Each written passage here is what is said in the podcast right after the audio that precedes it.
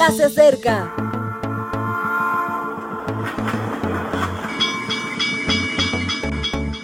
Partimos ya.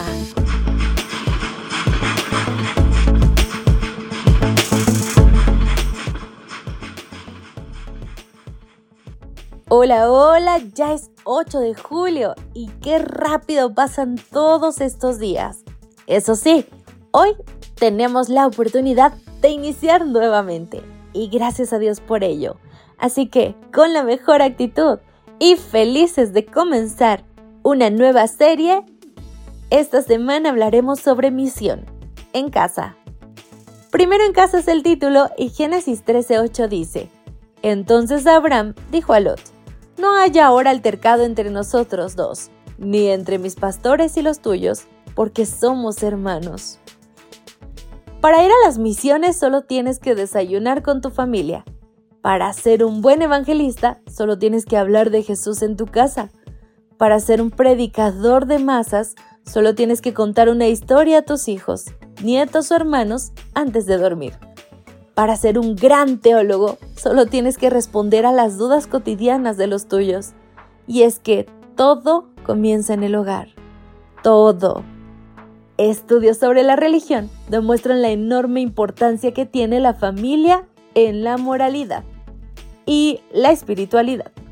Aunque vivamos en un lugar donde no haya una escuela cristiana que aporte los valores a los que creemos, aunque la iglesia a la que asistamos sea complicada, si se vive la religión en la familia, la verdadera comprensión de Dios se nos impregnará. Tales estudios muestran que hay dos factores importantes. Primero, que los padres compartan su experiencia con Jesús. El niño o el joven no necesitan solo normas, precisan entender cómo es una relación íntima con lo espiritual. Si anhelamos una religión interiorizada, nuestra familia debe conocer y compartir ese interior. He visto a muchos jóvenes abandonar sus creencias, sobre todo en el periodo universitario, porque habían vivido una religión bien estructurada, pero solo de formas.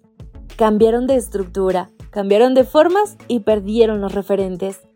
Y vi a jóvenes luchar por su identidad porque habían interiorizado su vida espiritual, porque en casa se sentían así, Segundo, un sentido familiar de servicio. El servicio comienza en casa, ayudando a las tareas domésticas. Pero no se queda ahí, debe extenderse a los demás. Ayudar debiera ser uno de los objetivos esenciales de la familia porque tienen las condiciones necesarias para realizar un buen trabajo de equipo, vínculos afectivos, orígenes comunes e ideario compartido. La familia que ayuda crece en fe. Me gusta la frase de Abraham a Lot, porque somos hermanos. En el arreglo de las desvanecencias, cuando los argumentos no son conciliables, es importante recordar que somos familia. No siempre coincidiremos con los miembros de nuestra familia, es lo esperable, pero son nuestra familia y los queremos.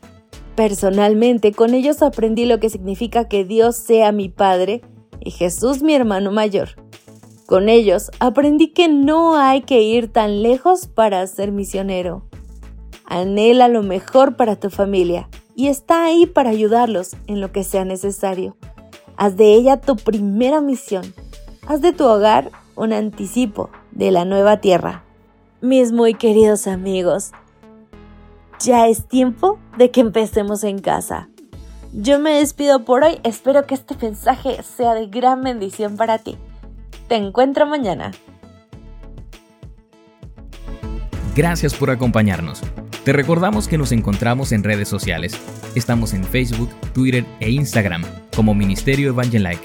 También puedes visitar nuestro sitio web www.evangelike.com. Te esperamos mañana.